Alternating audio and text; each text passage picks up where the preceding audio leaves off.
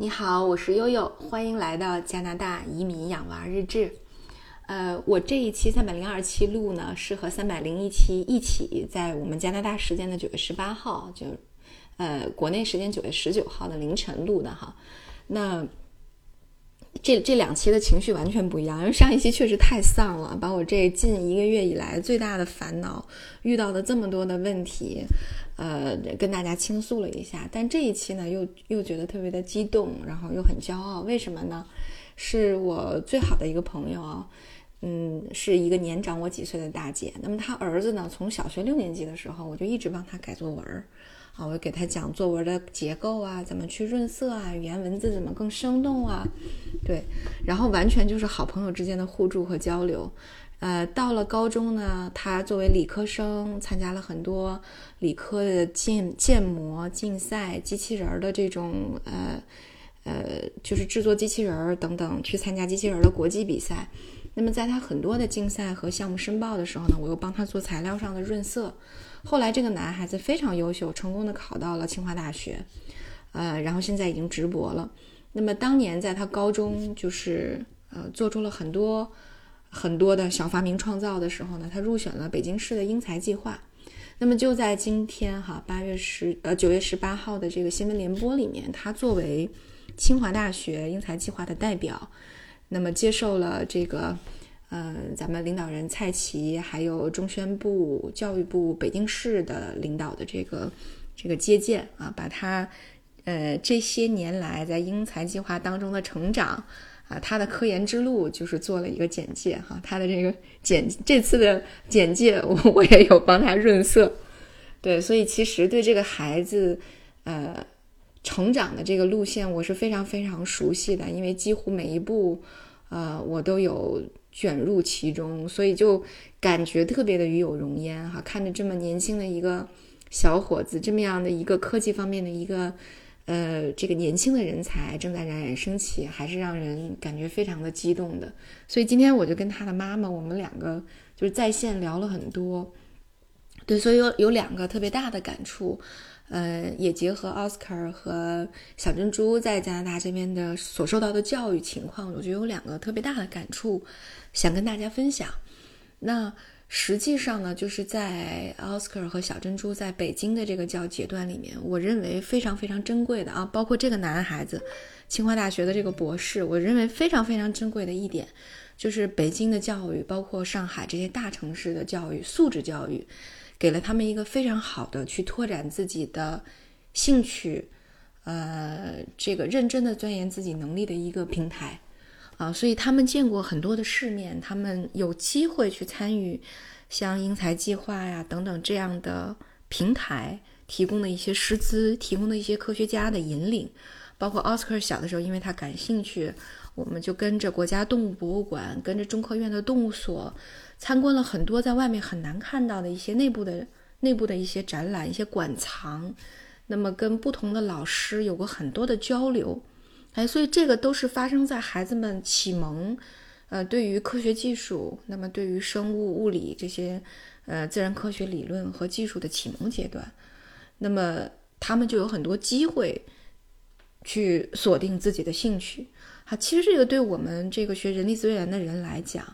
嗯，最最最重要的一个词就是 match，就是匹配。那我怎么把我的兴趣和我未来的职业和我的生活方式做匹配啊，来获得一个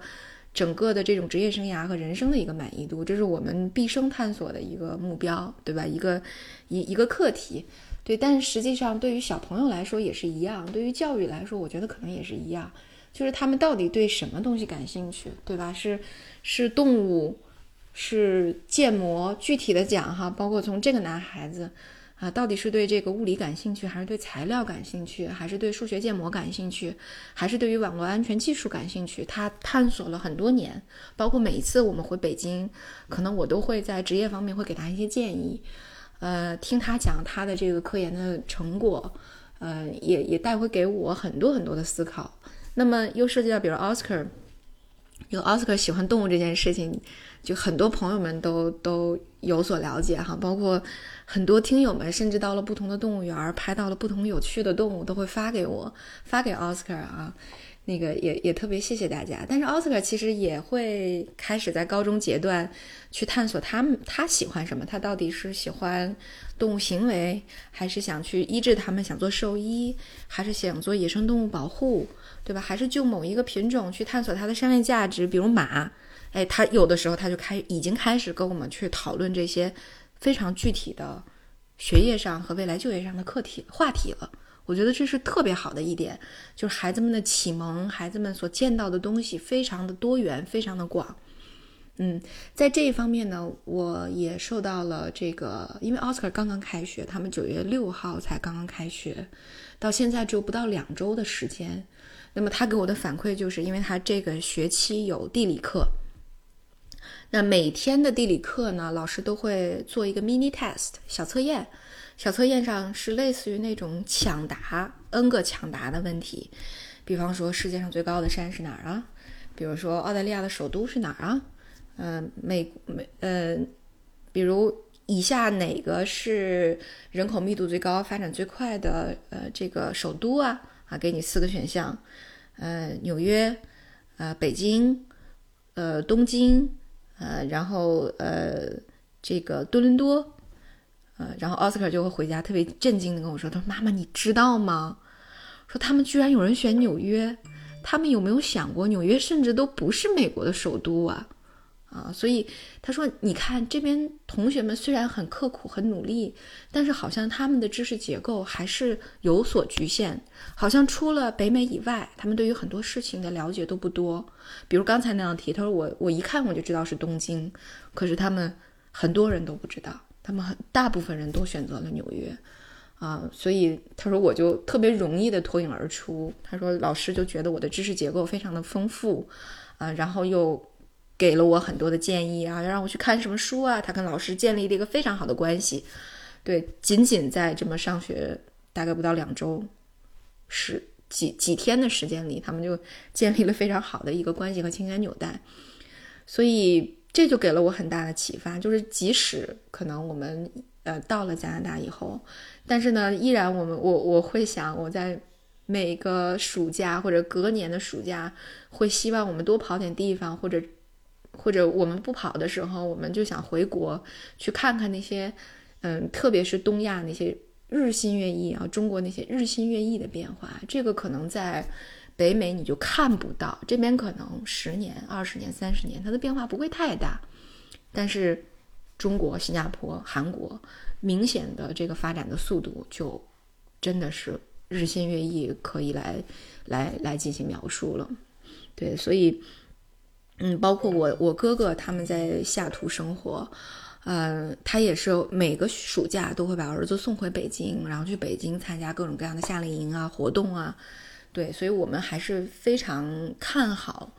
嗯，国内甚至更多的亚洲国家，他们这种日新月异的变化会给孩子的视野和教育带来的这种这个正向的刺激和反馈啊。所以我觉得这是我我我特今天看到这个新闻以后。我我在这个男孩子这个成功的事迹以后，这个背后，这个我是特别想分享的第一点，就是无论你生活在哪儿，还是要努力的去打开孩子们的眼界的，对。然后这是第一点，然后第二点呢，后来我就跟这个姐姐说，我说虽然感觉现在孩子们在多伦多这边不如像在海淀的时候那么卷了。但是实际上，他们有卷的方面，你会发现他们卷的方面变了。呃，其中特别有代表性的一个呢，就是体育运动。在这边的很多孩子在放学以后就会去到他们的，比如冰球啊、滑冰啊、足球啊、篮球的俱乐部啊，包括舞蹈俱乐部去活动。我甚至有一个朋友啊，他的小女儿。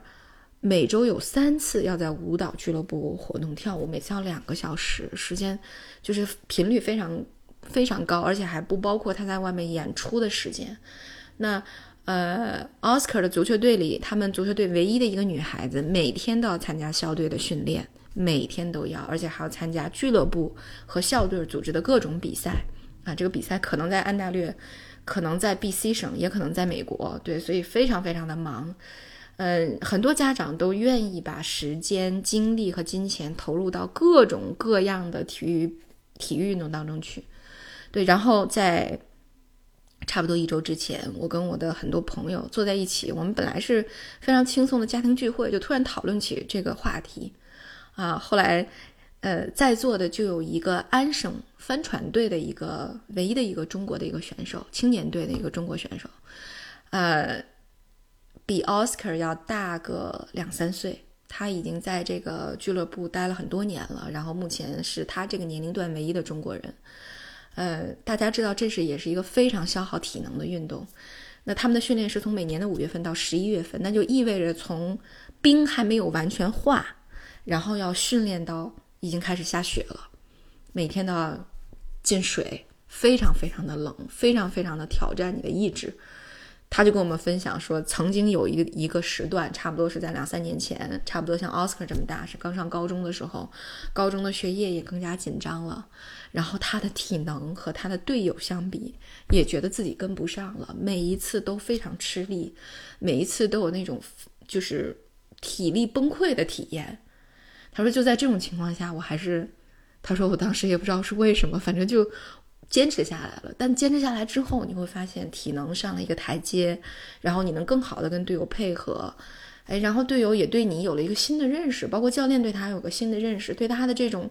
自信心、个人成长、这种意志品质的锻炼都非常有好处。他说：“哎，你看我现在就觉得，我从这项运动里面得到了很多很多，呃，然后后来当时我们很多家长就说说，其实我们，嗯，都属于那种。”学习，呃，大过天的，呃，大过天的这种这种类型，所以我们在上学的时候，可能跟体育生、文艺生混不在一起，就是不是一个不是一个生态，所以实际上我们并不了解这些体育生、呃，艺术生他们所经历的这一切。但是当我们自己的孩子开始对这方面有认知了以后，呃。实际上，我们我个人感觉还是十分肃然起敬的。就实际上，体育带给了他们很多东西，而以前作为一个国内成长起来的家长，我是完全没有意识到的。所以，其实，在今天我我我这么这么这么激动之后，我突然产生了这两个特别特别想分享给各位的。所以，实际上，无论是哪条路，哈，这孩子们无论是选哪条路。可能需要适应的是家长，因为实际上每一个成长路线都有它特别宝贵的方面，哈，是也许是我们自己的世界根本未知的领域，但实际上呃依然同等的宝贵。